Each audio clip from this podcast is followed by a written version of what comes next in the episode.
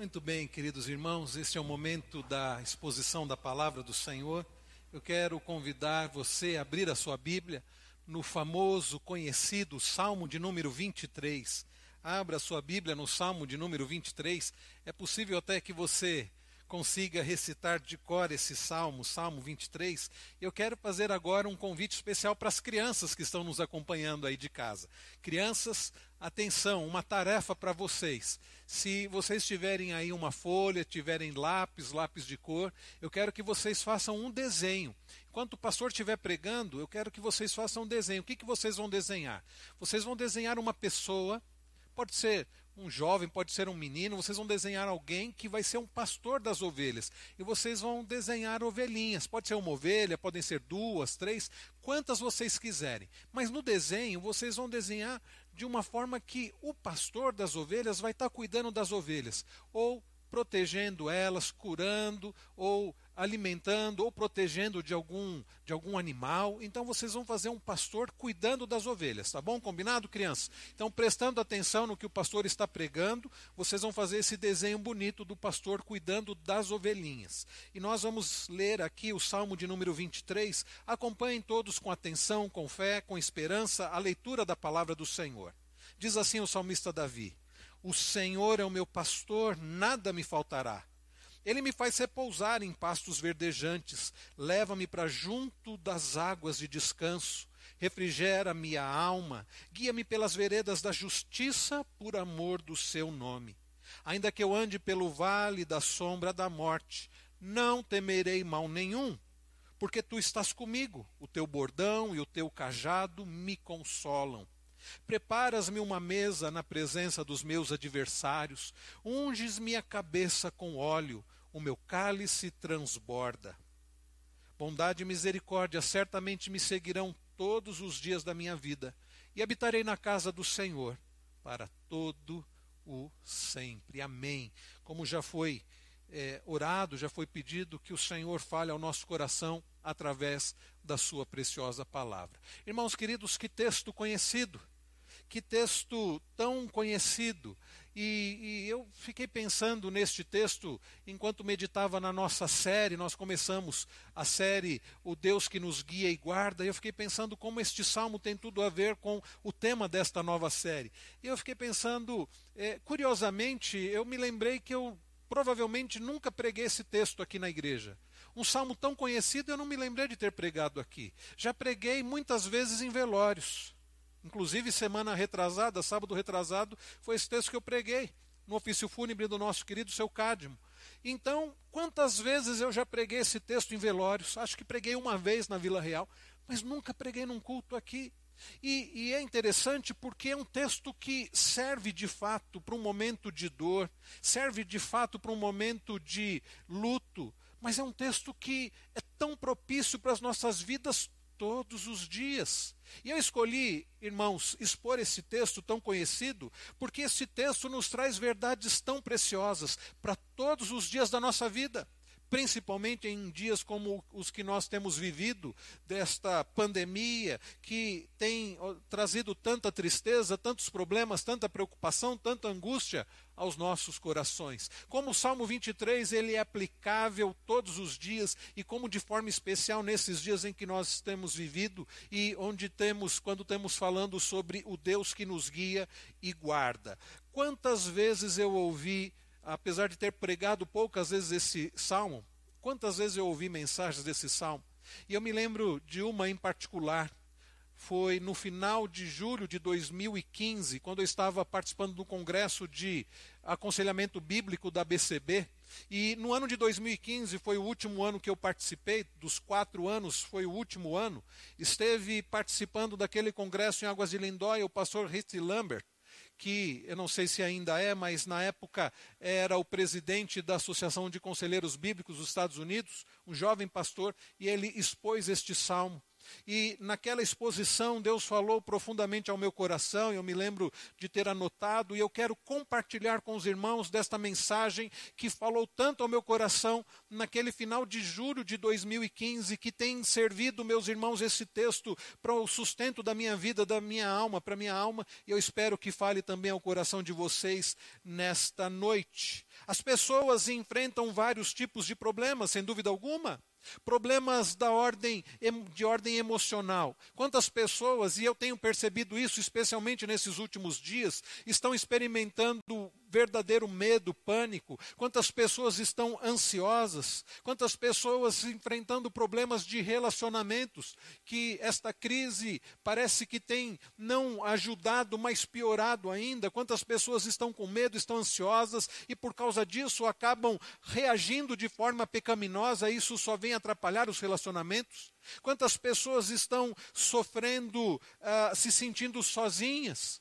Quantas pessoas nesses últimos dias o medo tem trazido também um sentimento de solidão? Quantas pessoas estão sem esperança?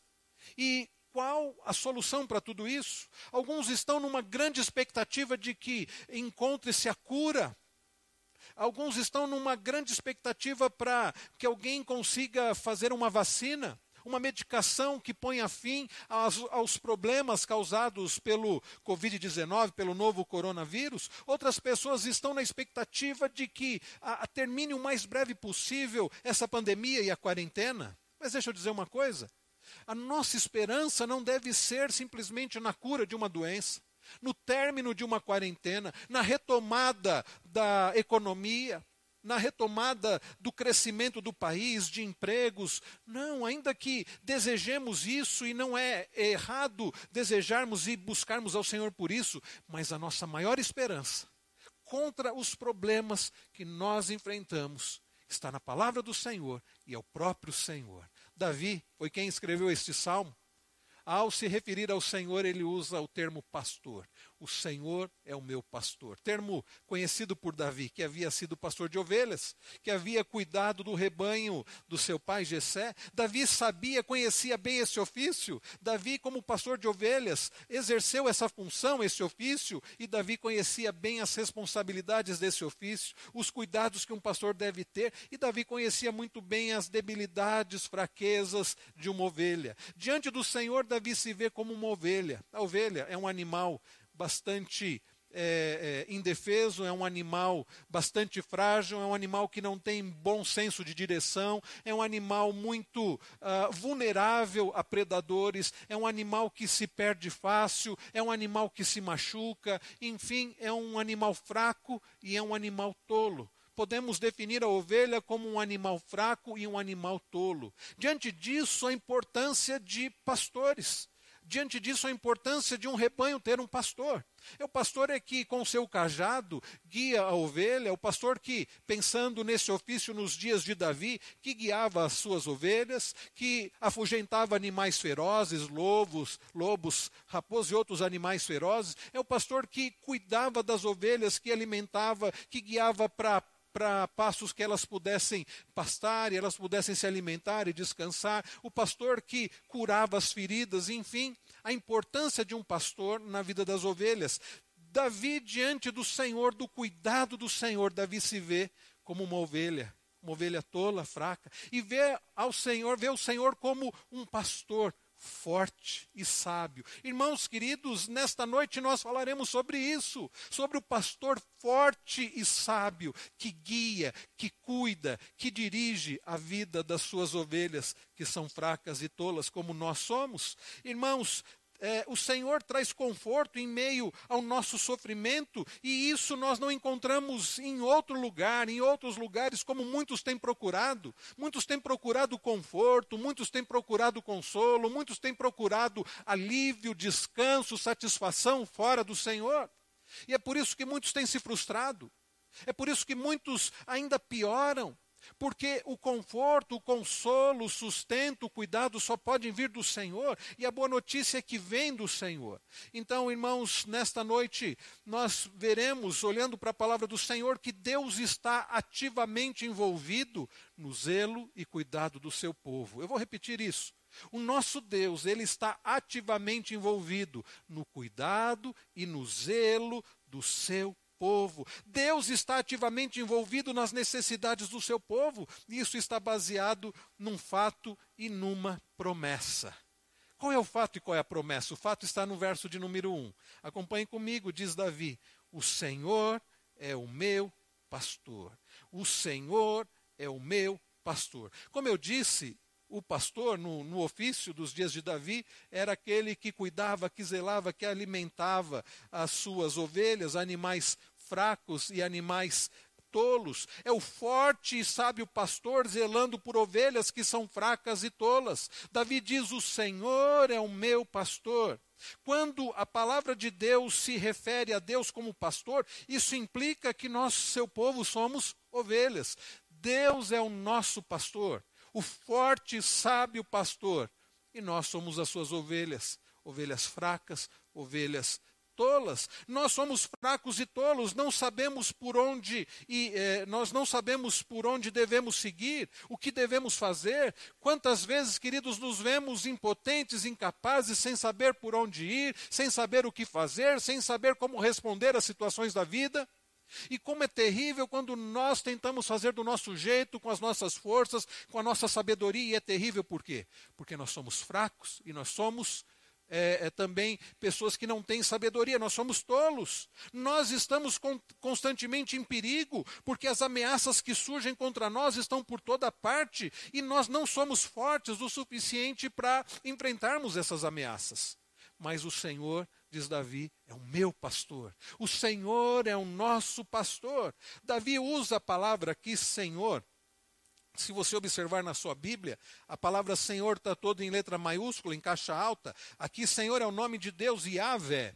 É o Deus da aliança, é o Deus criador e sustentador de todas as coisas. E aquele, quando ele comissionou Moisés para ser um instrumento para libertar o seu povo do Egito, e Moisés disse assim: Mas quando eu chegar lá e me perguntarem, os filhos de Israel me perguntarem quem me enviou, ele disse: O eu sou te enviou.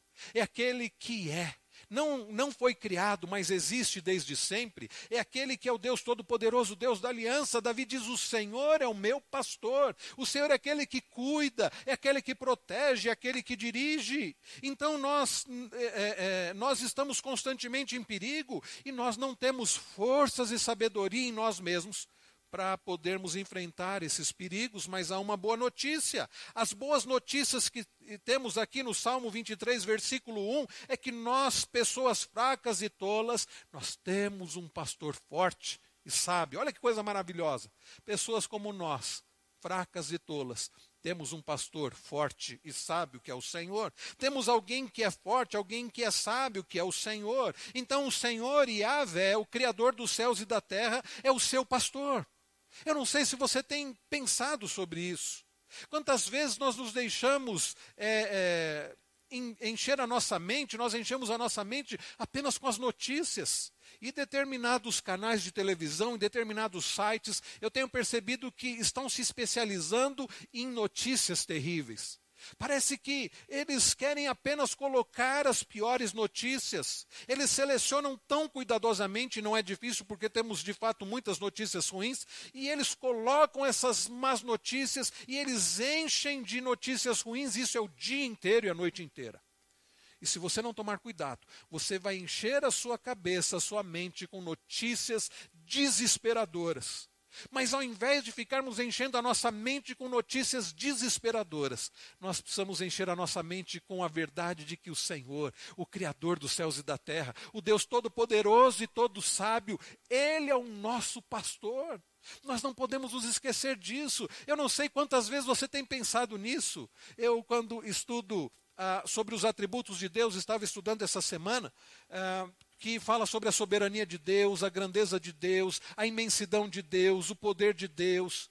Ou como nós vimos na semana passada, olhando para o Salmo 139, ah, o Deus onipresente, onisciente, onipotente. Isso, meus irmãos, enche o meu coração de esperança, porque eu não vejo o Senhor como um Deus distante que é todo-poderoso, um Deus distante que sustenta todas as coisas, mas Ele que é o Deus transcendente, é o Deus imanente, é o Deus que habita conosco, é o Deus que se faz presente, é o nosso pastor. Irmãos, não nos esqueçamos disso, o nosso pastor não é como um igual a nós, o nosso pastor não é limitado como nós, o nosso pastor não é fraco como nós, o nosso supremo pastor não é tolo como nós, ele é todo poderoso e ele é todo sábio.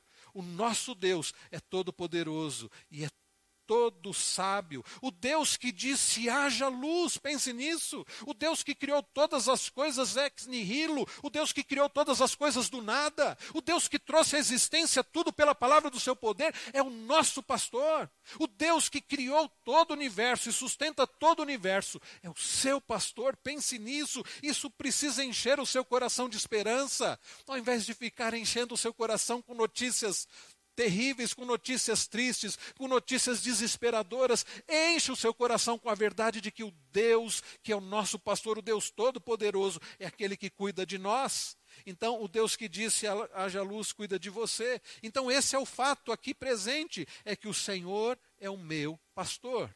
Mas eu disse que há um fato e há também uma promessa. O fato então é que o Senhor é o nosso pastor, mas a promessa está também no versículo de número 1. Acompanhe comigo. O Senhor é o meu pastor e diz Davi: nada me faltará. Essa é a promessa. O fato, o Senhor é o meu pastor. A promessa, nada me faltará. Isso é impressionante. É uma promessa feita por Deus, pelo pastor forte e sábio. Vejam, Deus nunca nos prometeu é, é, nos dar aquilo que simplesmente nós queremos. Deus nunca prometeu satisfazer, queridos, os nossos desejos, os mais variados. Deus nunca prometeu dar aquilo que nós não precisamos. Quantas vezes nós nutrimos no coração não desejos justos e de coisas básicas, mas coisas que são supérfluas. Isso Deus nunca prometeu, mas Deus prometeu cuidar do seu povo. O Deus que estabeleceu uma aliança com Abraão e prometeu ser o Deus de Abraão e da sua descendência, prometeu zelar pelo seu povo, não porque o povo algum tempo foi bom, não porque o povo em algum momento foi merecedor, mas porque ele é o Deus zeloso, o Deus amoroso, o Deus bom, o Deus fiel à sua aliança, e é por isso que confiado nessa promessa que Davi diz, nada me faltará. Não é porque Davi se sentiu uma pessoa muito merecedora. O Senhor é meu pastor e porque eu sou uma pessoa muito boa, nada me faltará. Como aquela criança que no final do ano se assenta no colo da, de um senhorzinho que se passa por um Papai Noel e diz assim: Não, eu fui, eu fui bom, eu fui uma boa criança, então eu mereço sim receber o presente. Não, não, nada disso. Davi, quando diz o Senhor é meu pastor e nada me faltará, é confiado que o Senhor ali, Yahvé, o Deus da aliança, ele cuida do seu povo. Não porque o seu povo é bom, não porque o seu povo merece, mas porque o seu povo precisa, porque ele ama o seu povo, porque ele escolheu um povo e escolheu amar este povo. Esta é a promessa nós podemos confiar nessa promessa de todo o nosso coração, a promessa do cuidado do Senhor, a promessa do sustento do Senhor. É a mesma promessa que Jesus menciona lá no Sermão do Monte, em Mateus 6, quando Jesus diz: Não fiquem ansiosos, não andem ansiosos com coisa alguma. Parem de ficar ansiosos por aquilo que vocês é, é, vão comer ou beber ou por aquilo que vocês vão vestir. Os gentios, aqueles que não pertencem a Deus, é que se preocupam com isso. Vocês são filhos. E então Jesus estabelece uma comparação, falando que Deus, ele alimenta as, as aves, que o Senhor veste a erva do campo, e o Deus que alimenta aves, e Deus e o Deus que alimenta, que veste a erva, a, a erva do campo, é o Deus que cuida do seu povo, a ponto de Jesus dizer assim: ah, então não andem ansiosos por coisa alguma. Busquem em primeiro lugar o reino de Deus e a sua justiça, e estas coisas, o cuidado básico do Senhor, Jesus diz, Ele vai acrescentar. Esta é a promessa do Senhor. Nada nos faltará, nada que seja necessário para o nosso cuidado, nada que seja necessário para o nosso sustento, para a nossa paz, nada que seja necessário, meus queridos, para que tenhamos paz com o Senhor, alegria no Senhor vai nos faltar. Ele prometeu cuidar e zelar do seu povo, e se nós padecemos com medo, com ansiedade, com pânico, é porque nós não temos usufruído da maravilhosa graça do Senhor, que em Cristo Jesus nos conforta, nos consola, nos fortalece, nos sustenta. Então, esta é a promessa: nada me faltará. Por que, que não me faltará? A resposta é clara no versículo 1: porque o Senhor é o meu pastor, o Deus que criou e sustenta todo o universo ele tem poder para cuidar das suas ovelhas, ele tem poder para cuidar do seu povo, ele tem poder para cuidar de nós. Então, queridos, vejamos aqui no Salmo como Deus cuida do seu povo e não permite que nada lhes falte. Eu quero destacar quatro ah, ah, coisas aqui, quatro aspectos que mostram como Deus cuida do seu povo. Ou como diz o título da nossa série, como Deus guia e guarda o seu povo, Deus que nos guia e guarda. O primeiro motivo aqui, meus irmãos, de Deus cuidar do seu povo, como Deus cuida do seu povo e guia e não permite que nada falte.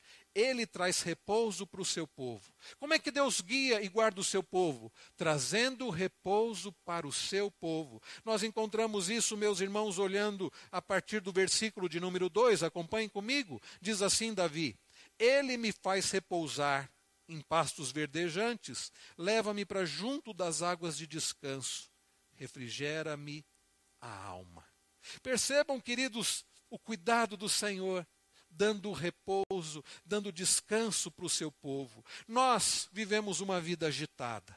Vivemos uma vida bastante atribulada, bastante ocupada. Aí alguém pode dizer: não, mas nesses últimos dias não. Nesses últimos dias, muitos estão em quarentena, muitos deixaram a agenda de agitação, de tantos compromissos, e agora obrigados estão a ficar em casa. Mas quando eu digo que muitos vivem uma vida atribulada, que nós vivemos uma vida bastante agitada, eu não estou me referindo a uma agenda que temos de muitas atividades, não. Eu estou me referindo a uma vida que experimentamos problemas, que, que, experimentamos dificuldades, que lidamos, irmãos, com o nosso pecado, a, a, que lidamos com o pecado do outro, com os pecados dos outros. Isso nos sobrevém todos os dias lidamos com os nossos próprios pecados e os pecados de outras pessoas, especialmente aqueles que convivem mais próximo de nós. Então, é, é, eu não estou falando em termos de agenda, mas a respeito do, dos problemas que nos deparamos o tempo inteiro, mesmo na quarentena.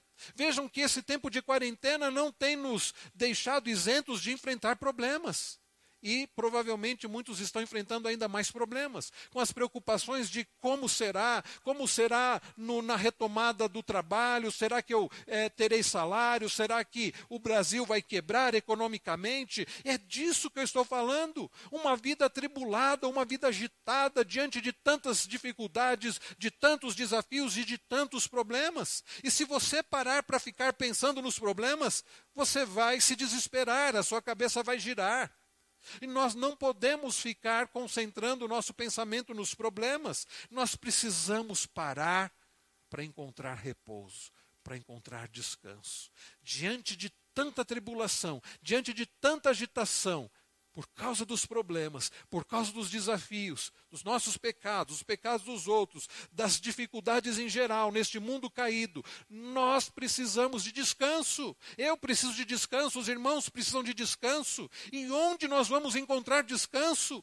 O descanso, queridos irmãos, não pode ser encontrado no conforto de uma bela casa, de uma mansão, de uma cama tipo king size por melhor que seja o colchão e a cama, não pode trazer descanso para a alma. Muitos estão buscando descanso em pessoas. Ah, se eu me relacionar com a pessoa, com a mulher dos meus sonhos, com o homem dos meus sonhos, se eu me casar com a pessoa certa, ideal, eu terei descanso. Ah, se eu tiver filhos, eu terei descanso. Ah, se eu tiver uma boa conta no banco, um bom salário, eu terei descanso. Nada disso tem poder para dar descanso para a alma. O descanso para a alma, o refrigério para o coração, deixa eu dizer uma coisa muito séria para você: só Deus pode dar. E é por isso que Davi diz: refrigera minha alma. Ele diz: Ele me faz repousar em pastos verdejantes. Vejam, ah, o Senhor é que nos dá isso. Davi diz: Ele me faz repousar. Deus, Ele é tão maravilhoso, bondoso, misericordioso e poderoso, que Ele nos faz repousar. Deus tem poder e tem interesse em nos fazer repousar. Deus tem poder e interesse em nos dar verdadeiro descanso, descanso para a nossa alma, descanso para o coração. Nós, ovelhas fracas, ovelhas tolas e fracas, às vezes nos ocupamos demais tentando ser fortes e sábios por conta própria. Quantas vezes eu e vocês nós tentamos resolver os problemas com a nossa força, com a nossa sabedoria, com o nosso suposto poder, com a nossa suposta sabedoria sabedoria. E o que acontece? Falhamos. E o que acontece? Nos frustramos, porque nós somos fracos e nós somos tolos. Então eu quero dizer para você neste momento, preste bastante atenção, você precisa de descanso. E você pode encontrar descanso naquele que é forte, naquele que é sábio, naquele que tem poder para dar descanso para a nossa alma. Busque descanso no Senhor. E eu fico pensando quantas vezes nós somos como uma ovelha que sai é, correndo sem rumo, mas Deus nos faz repousar, Ele pode nos levar para junto das águas de descanso. Olha o que diz aí a continuação do versículo de número 2. Ele me faz repousar em passos verdejantes, leva-me para junto das águas de descanso. É o Senhor quem tem poder e interesse de nos levar para águas de descanso. Descanso no seu poder, descanso nas suas promessas, na sua palavra, descanso na sua presença. Você precisa de descanso, pare de buscar descanso em coisas, em situações, em pessoas, em você mesmo. Busque descanso naquele que um dia disse: Vinde a mim, todos que estáis cansados e sobrecarregados, e eu vos aliviarei. É o Senhor quem tem poder para dar descanso para minha alma, para sua alma, para o meu coração e para o seu coração. Ele pode nos levar para junto das águas de descanso. Ele tem poder para fazer aquilo que Davi diz no início do verso 3: refrigerar a nossa alma. Queridos, dinheiro nenhum nesse mundo, conforto nenhum nesse mundo, pode trazer refrigério para a alma. Você pode estar buscando ansiosamente o término dessa pandemia, você pode estar buscando ansiosamente o término da quarentena, mas eu quero dizer para você: isso pode te dar de fato uma sensação de descanso, mas refrigério para a alma, vacina nenhum pode trazer. Refrigério para a alma nenhum dinheiro pode comprar. Refrigério para a alma somente Deus pode dar. Ele tem poder para isso, ele tem sabedoria para isso, ele tem interesse nisso, porque ele é o nosso pastor que nos ama. Então busque ao Senhor, busque descanso, refrigério para a alma no Senhor. Então a primeira realidade é essa. É o descanso, Deus está ativamente envolvido no cuidado do seu povo e ele dá descanso. Ele é o Senhor que dá descanso para a nossa alma. Ele é o Senhor que de fato nos dá tranquilidade para o coração. Mas a segunda realidade de como Deus protege o seu povo e supre as suas necessidades é que, além de nos dar descanso, Ele também nos santifica. Vejam comigo o versículo, a continuação do versículo é, de número 3. Depois de Davi dizer que o Senhor refrigera a alma, olha o que ele diz: guia-me pelas veredas da justiça, por amor do seu nome. Guia-me pelas veredas, pelos caminhos da justiça. Irmãos queridos, o que Davi está dizendo? O nosso Deus é o Deus que nos guia e guarda, nos santificando, nos guiando pelas veredas, pelos caminhos da justiça. Todos nós, não podemos negar isso, todos nós lutamos contra os nossos, nossos pecados. Reflita sobre o pecado ou os pecados que você luta. Talvez você possa trazer à sua memória agora, não precisa comentar com quem está ao seu lado não nem deve comentar isso, mas pense naqueles pecados particularmente que você tem tido uma luta muito grande, que você tem se entristecido porque por vezes você tem cometido e por mais que você lute, que tente não cometer, você tem cometido. Pense agora na sua mente.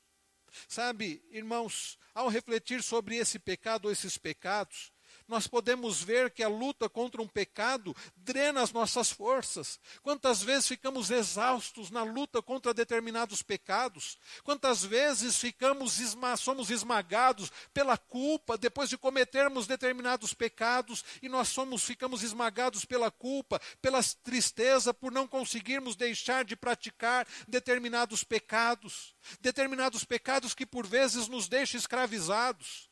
Mas há para nós uma excelente notícia. Você tem uma boa notícia, você tem um pastor que pode guiá-lo pelos caminhos da justiça. Sabe, queridos, qual é o nosso problema? Que por vezes nós lutamos contra os nossos pecados na base do legalismo. Ah, eu não posso fazer isso, porque senão Deus não vai me abençoar. E às vezes as igrejas incentivam isso.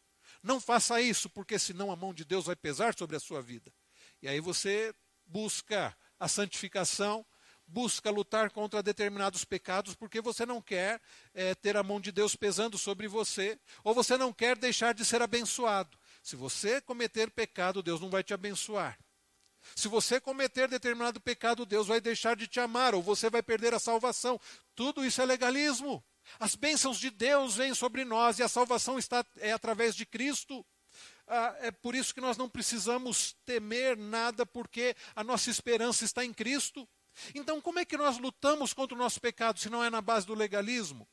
É através da confiança no Senhor, na motivação da glória do Senhor. Você não conhece os caminhos da justiça, mas deixa eu dizer uma coisa para você: o Senhor conhece.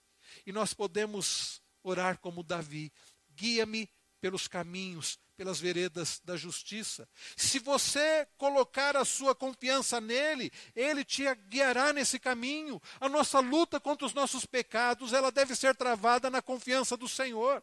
Ela deve ser travada na força do Senhor, com o sustento do Senhor. Irmãos queridos, o pecado nunca é o fim da história para quem confia no Senhor. O que eu e vocês precisamos fazer é confiar de todo o coração no Senhor. Não ache que você é forte. Nós estávamos conversando logo após a, um momento devocional da manhã. Eu estava conversando com os diáconos e, e eu falava sobre isso, sobre o cuidado que nós devemos ter em não confiar em nós mesmos. Na hora que nós vamos manusear o dinheiro de dízimos e ofertas, dinheiro que não é nosso, na hora que nós vamos aconselhar outras pessoas, eu falava sobre isso com os nossos irmãos diáconos. Nós não podemos confiar em nós mesmos porque nós não somos fortes e nós não somos sábios. Mas nós confiamos naquele que é todo poderoso e é todo sábio. É por isso, queridos, que a boa notícia para nós é que se não há em nós força, se não há em nós capacitação para vencermos os pecados, para termos uma vida agradável ao Senhor, há no Senhor força suficiente para nos guiar nos caminhos dele. Então o que nós precisamos fazer é confiar no Senhor. Você pode ter esperança no pastor que você tem, que produz transformação de vida. Você não pode transformar a sua vida e também não pode transformar a vida dos outros, mas o Senhor tem poder para transformar vidas. O Senhor tem poder para transformar corações. Davi entendeu muito bem isso. Quando depois de haver pecado contra o Senhor, cometendo adultério com Batseba, fazendo com que o esposo de Batseba, Urias, fosse morto na batalha, depois de encobrir o seu pecado, depois de ser confrontado pelo Senhor através do profeta Natã, Davi escreve dois salmos preciosos, o Salmo 32 e o Salmo 51. E eu tenho insistido, irmãos, dizendo que no Salmo 51 Davi faz uma oração tão preciosa, entendendo que ele não tinha poder sobre a sua própria vida, entendendo que ele iria continuar pecando contra o Senhor, porque ele não tinha poder para mudar o próprio coração. E então no versículo 10 Davi faz uma oração preciosa: Cria em mim, ó Deus, um coração puro e renova dentro de mim um espírito inabalável. Davi colocou a sua esperança naquele que tem poder de transformar, para transformar vidas, para transformar corações, para fazer o nosso coração igual ao de Cristo, semelhante ao de Cristo. Por isso é o que Davi pede: cria em mim, ó Deus, um coração puro. Aqui ele diz: guia-me pelas veredas da justiça. E percebam como ele termina o verso de número 3: guia-me pelas veredas da justiça. E ele diz: por amor do seu nome. E isso faz toda a diferença. Às vezes nós lutamos contra os nossos pecados com a motivação errada. Ah, eu preciso vencer esse pecado, porque senão Deus vai me castigar, ou porque senão eu não vou ser abençoado, ou simplesmente porque eu quero alguma outra coisa. Qual deve ser a nossa motivação? A glória do Senhor. Guia-me pelas veredas da justiça, diz Davi, por amor do seu nome. É por causa do nome dele, da glória dele, que Deus vai fazer isso. É por causa do zelo que Deus tem com a sua própria glória, com o seu próprio nome. Ele sempre vai se assegurar que o nome dele seja exaltado no céu e na terra. Então, deixa eu dizer uma coisa para você: quando você estiver lutando contra um pecado, tem essa motivação, o nome do Senhor a glória do Senhor. Na hora que você for tentado, pense assim: Deus, Ele merece e deseja ser glorificado. Se eu pecar contra Ele, Ele não será glorificado. Eu preciso glorificar ao Senhor com a minha vida. Então pense nisso. Deus santifica o seu povo. Deus cuida e guia do seu povo, santificando o seu povo, guiando o seu povo nas veredas da justiça, nos caminhos da justiça. Então peça a Ele, que tem zelo pela sua própria glória, pelo seu próprio nome. Peça, Senhor, guia-me pela vereda, pelo caminho da sua justiça. Então não pense na força que você acha que tem. porque você é fraco e eu também. Mas pense em Deus que é forte e não dará as costas ao próprio nome dele.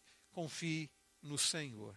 Então, queridos irmãos, Deus guia, protege, sustenta o seu povo, dando paz, dando descanso, dando conforto. Deus guia, protege, sustenta o seu povo, santificando o seu povo, guiando o seu povo no caminho de justiça, no caminho da palavra, da vontade dele. Mas há uma terceira forma em que o Senhor pastoreia, protege, guia o seu povo. Sabe como?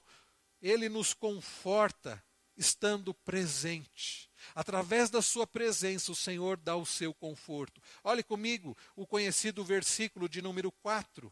Diz assim o salmista Davi: Ainda que eu ande pelo vale da sombra da morte, não temerei mal nenhum, porque tu estás comigo, o teu bordão e o teu cajado me consolam. Queridos, Deus conforta o seu povo estando presente. Veja as formas nesse texto em que Deus promete a sua companhia. Então, no verso de número 4, Davi diz: Ainda que eu ande pelo vale da sombra da morte, não temerei mal nenhum.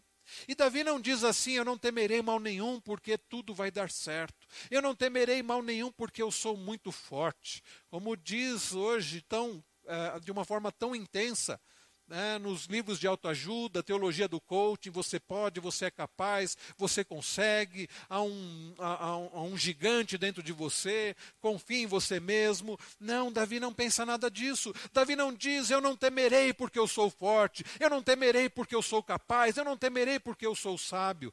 Davi diz assim, eu não temerei porque tu estás comigo. As crianças que estão desenhando, não sei se já terminaram o desenho, Sabe por que, que a ovelha não precisa temer? Porque o pastor está com elas. Sabe por que, que nós não precisamos temer? Porque o Senhor está conosco. O Deus que dirige todas as coisas, o Deus que sustenta todas as coisas, o Deus que está no controle de todas as coisas, Ele está conosco. Como foi precioso domingo passado ao olharmos para o Salmo 139 e lermos que este mesmo Davi, ele diz: se subo aos céus, lá estás. Se faço a minha cama no mais profundo abismo, lá estás também. Se tomo as asas da alvorada e me detenho nos confins dos mares, ele está dizendo leste-oeste, ainda ali me haverá de guiar a tua mão. É, meus irmãos queridos, a compreensão de que o nosso pastor, o nosso Deus, ele está conosco sempre. Ele é o Deus onipresente, ele é o Deus presente, ele é o Yahvé Shammah, é o Deus presente, é o Deus que está conosco sempre. Todo mundo, é, é, o Vale da Sombra da Morte é um lugar que provoca muito medo. E onde a pessoa morre, Vale da Sombra da Morte. Alguns estudiosos dizem que de fato era um local que tinha esse nome. Mas nós podemos entender que Davi não está falando apenas de um local, mas de um estado, de uma situação. Todos nós conhecemos pessoas que vão morrer. E todos nós, se Jesus não voltar antes, também vamos experimentar a morte física. E a morte é algo que traz verdadeiro pavor a muitas pessoas. Eu conheço gente que não vai num velório de jeito nenhum, que não chega perto de um caixão de jeito nenhum. Eu conheço gente que não vai enterro de jeito nenhum. E não é que alguém goste disso, ninguém gosta disso, mas tem gente que tem verdadeiro pavor. Sabe por quê? Porque a morte é algo assustador para alguns, porque não sabe, não tem ideia do porquê da morte, o que, que vai acontecer. Mas Davi, ele diz: Eu não temerei, porque tu estás comigo. Como eu dizia, todo mundo que conhecemos vai morrer, e você e eu também iremos morrer se Jesus não voltar antes. Você pensa sobre isso? Você pensa sobre a ideia da morte? Isso te traz medo? Isso te traz pavor? Davi diz: Não, teme, não terei medo, mas, queridos, não é porque o vale da sombra da morte não é assustador. Davi não tem medo porque o pastor está com ele. Não temerei porque tu estás comigo. Ele diz: O teu bordão e o teu cajado me consolam. Davi não tem medo porque o pastor, o supremo pastor, está com ele. Com a presença do pastor não há o que temer. Aqueles discípulos com Jesus no barco não tinham nada que temer, porque o Senhor estava com ele, mas lhes faltava fé. Mesmo num lugar assustador como o Vale da Sombra da Morte, o pastor é forte e sábio o suficiente para tirar o temor do seu coração. Eu vou repetir isso. Mesmo no Vale da Sombra da Morte, que é um lugar assustador, o Senhor é forte e sábio para tirar o temor do seu coração. Na sombra da morte, o Senhor está presente. Como nós lemos lá no Salmo também de número 139. Olha também o que diz o versículo de número 6. Bondade e misericórdia certamente me seguirão todos os dias da minha vida. Bondade e misericórdia certamente me seguirão. Será que Davi estava falando da presença do pastor e depois ele mudou de assunto? Não. Quando Davi diz bondade e misericórdia certamente me seguirão todos os dias da minha vida, Davi ainda está falando sobre o pastor.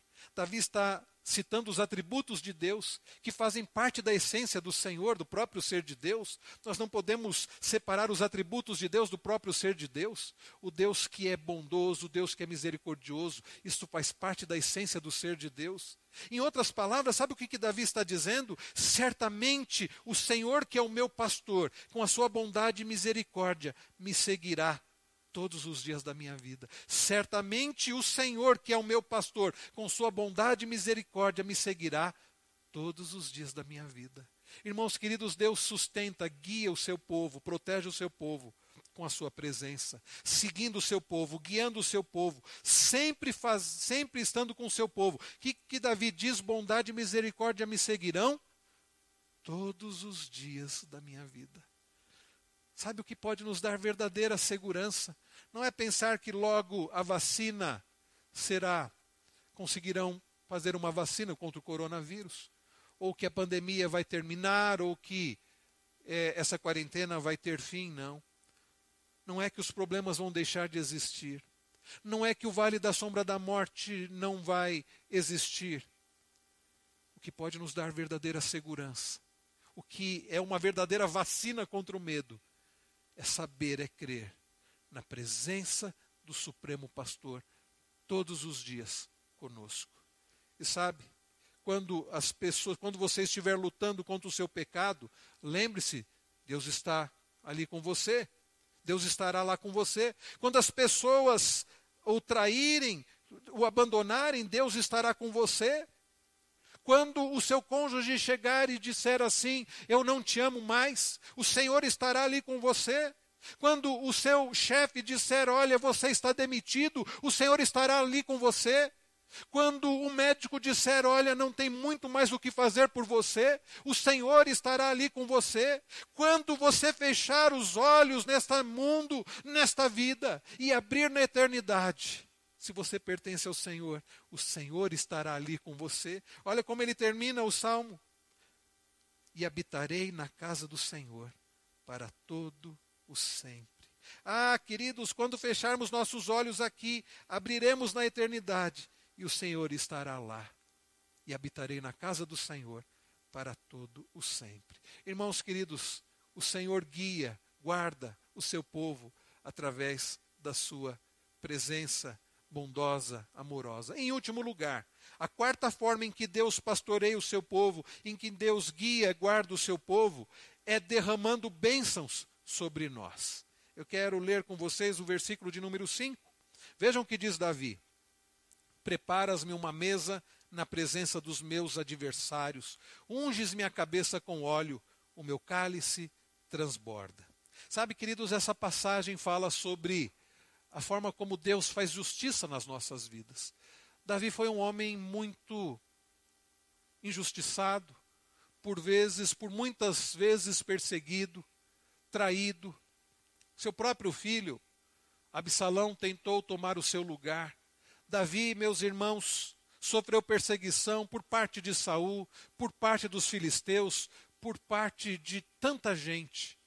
Davi foi traído, mas Davi aqui, ele, quando ele diz assim, preparas-me uma mesa na presença dos meus adversários, aqui é a ideia de Deus dando uma festa de celebração em favor de Davi, na frente aos olhos dos seus adversários, na frente aos olhos daqueles que fizeram mal a Davi. Irmãos queridos, Davi não precisou se vingar de Saul. Lembram-se? Quantas vezes Saul tentou matá-lo? Ele dizia: Esse é ungido do Senhor. Davi não quis contender com seu próprio filho, Absalão também. Quantas vezes Davi preferiu deixar a vingança nas mãos do justo juiz, que é o Senhor? É por isso que a Bíblia nos diz que não devemos nos vingar a nós mesmos. Nós devemos confiar naquele que é o justo juiz. Deus é aquele que derrama bênção sobre nós, é aquele que faz justiça. É, então, os ataques das pessoas, do diabo, não serão a palavra final nesta vida, pois Deus faz justiça em favor do seu povo. Talvez você esteja sendo perseguido, injustiçado. Talvez você esteja sendo caluniado. Sabe o que você deve fazer? Entregar tudo ao Senhor e perdoar. Então é isso que você deve fazer. Olha o que, que Davi diz ainda: unges minha cabeça com óleo. O óleo, meus irmãos, naqueles dias tinha dois significados e duas utilidades. O primeiro significado era um significado de honra. É por isso que os reis eram ungidos com óleo e outros ofícios também utilizava-se o óleo. Tinha um sentido de honra o óleo. Então Davi tem em mente esse sentido certamente, é o Deus que honra o seu povo, é o Deus que faz justiça. Mas também tinha um outro sentido, um outro uso, que era o uso medicinal. O óleo, naqueles dias onde não havia cremes como nós temos hoje, passas como eh, temos hoje, que passa-se nas feridas, as pessoas usavam óleo, um efeito terapêutico. E também, meus irmãos, eu creio que Davi tem em mente essa ideia de, ter, de, de efeito terapêutico. O nosso Deus é o Deus que cuida, como o pastor cuidava das ovelhas, passando óleo nas suas feridas, era o pastor que derramava o seu cuidado, dando alegria, dando da sua provisão, provisão do Senhor em várias áreas. Deus, queridos, demonstra sua bondade nos provendo em várias áreas, nos alimentando nos sustentando, nos abençoando. Deus está ativamente envolvido no zelo e cuidado do seu povo, no zelo e cuidado da sua vida. É por isso que Davi diz: Unges minha cabeça com óleo, o meu cálice transborda. A ideia das bênçãos do Senhor. Você tem pensado nas bênçãos do Senhor, no cuidado do Senhor sobre a sua vida? Pense nisso. O nosso Deus é o Deus que guia e guarda o seu povo através do descanso que ele dá, da santificação que ele dá, da bondade que ele exerce se fazendo presente e da provisão dele, do cuidado provedor dele. Irmãos queridos, esse salmo ele é muito pessoal. Eu não sei se os irmãos perceberam. Olha como Davi diz: "O Senhor é o meu pastor, nada me faltará. Ele me faz repousar, leva-me para junto das águas de descanso, refrigera minha alma, guia-me pela vereda da justiça, como esse salmo é pessoal. Então, ao pensar sobre o Deus Todo-Poderoso que guia o seu povo, que alimenta o seu povo, que cuida do seu povo, pense: o pastor que guia a sua vida, que te alimenta, que zela por você. Sim, meus irmãos, este é o nosso pastor. Eu concluo dizendo: Deus cuida do seu povo e não permite que nos falte nada de necessário. De que formas? Nós aprendemos aqui quatro formas: trazendo repouso para o seu povo, santificando o seu povo, confortando o seu povo através da sua presença real e contínua e derramando bênçãos sobre o seu povo. O que eu preciso perguntar para você agora é o seguinte: você faz parte do rebanho do Senhor? A primeira pergunta é: o Senhor é o seu pastor? Esse salmo em que Davi se refere ao Senhor como seu pastor, era um salmo muito real para Davi, porque de fato o Senhor era o pastor de Davi. Mas a minha pergunta para você agora é: o Senhor é o seu pastor? Não fique com essa dúvida. Não deixe de buscar aquele que é o supremo e bom pastor para a sua vida. Não seja uma ovelha desgarrada, não seja uma ovelha que não tem pastor. O nosso Deus é o supremo pastor. Eu quero trazer à memória de todos o que está escrito lá em João 10, verso 11, quando Jesus Cristo disse: Eu sou o bom pastor, o bom pastor que dá vida pelas suas ovelhas. Jesus é o bom pastor. É aquele que, sendo o próprio Deus, deixou a sua glória e veio a este mundo. O anjo, preparando José e Maria, disse assim: Vocês vão colocar o nome da criança de Jesus, Salvador, porque ele salvará o seu povo dos pecados deles. E como é que Jesus fez isso? Entregando a própria vida. Eu sou o bom pastor. O bom pastor dá a vida pelas suas ovelhas. A pergunta continua: Você faz parte do rebanho do Senhor? Jesus é o seu pastor. Se Jesus não for o seu pastor, se Jesus não for o Senhor e Salvador da sua vida, este salmo não tem nada a ver com você. Você não terá descanso, você não será santificado, não terá presença abençoadora, bondosa do Senhor, não terá as bênçãos do Senhor, não terá certeza de habitar na casa do Senhor para todo sempre. Sabe, queridos, não há como termos essas bênçãos se Jesus não for o nosso pastor. Então a pergunta é: o Senhor é o seu pastor? Há uma outra pergunta: você de fato conhece ao Senhor como seu pastor? Você conhece o pastor das ovelhas? Eu me lembro de uma história que eu ouvi há muitos anos. Conta-se que um determinado artista, ator, estava reunido com um grupo de pessoas, quando as pessoas começaram a dizer assim para ele: interprete algo para nós. E ali naquele grupo de pessoas estava um velho pastor, já avançado em dias, com dificuldades, mas aquele pastor disse assim: interprete, recite o Salmo 23. Aquele artista, aquele ator, ficou um pouco surpreso com o pedido daquele velho pastor. Interpretar o Salmo 23? Talvez até pensando, será que esse homem está, me querer, está querendo me colocar numa situação difícil? Mas aquele ator conhecia o Salmo 23 e começou a recitar: O Senhor é o meu pastor, nada me faltará. De uma forma brilhante, aquele homem recitou o Salmo 23. De forma que, quando ele terminou o versículo de número 6, as pessoas irromperam em aplausos diante de tamanha, belíssima interpretação. As pessoas ficaram em pé e começaram a aplaudir. Após alguns instantes de aplausos, aquele ator, quem sabe querendo se vingar do velho pastor, disse: Agora, pregador, recite o Senhor este salmo. Aquele homem ficou um pouco constrangido, porque a sua voz já não era boa, já era uma voz cansada, trêmula, já não tinha um vigor físico. Mas diante do desafio daquele ator, o velho pregador com dificuldade, recitou o Salmo 23. Muito diferente do que da forma como o ator fez, com dificuldade, com a voz fraca, trêmula, ele recitou. Ao final, as pessoas não estavam aplaudindo, mas as pessoas estavam chorando. E então, diante daquela comoção toda, aquele ator disse: vocês percebem a diferença? Eu conheço o salmo do pastor. Ele conhece o pastor do salmo. Irmãos queridos, não basta conhecer o salmo do pastor. Como eu disse no início, talvez você conheça esse salmo de cor. É preciso conhecermos o pastor do salmo. É preciso conhecermos o Senhor. E você pode conhecê-lo. Feche os seus olhos. Vamos orar nesse instante. Nesta noite em que nós aprendemos sobre a forma como o Senhor conduz o seu povo, trazendo repouso para o seu povo, descanso, santificando o seu povo, confortando o seu povo através da sua presença e derramando bênção sobre a vida do seu povo. A pergunta continua: você faz parte do povo do Senhor? Se você não faz parte, diga agora em seu coração: Senhor Jesus, eu quero fazer parte do rebanho do Senhor. Eu quero que o Senhor seja o meu supremo pastor, o meu Senhor, o meu Salvador. Eu quero fazer parte do aprisco do Senhor.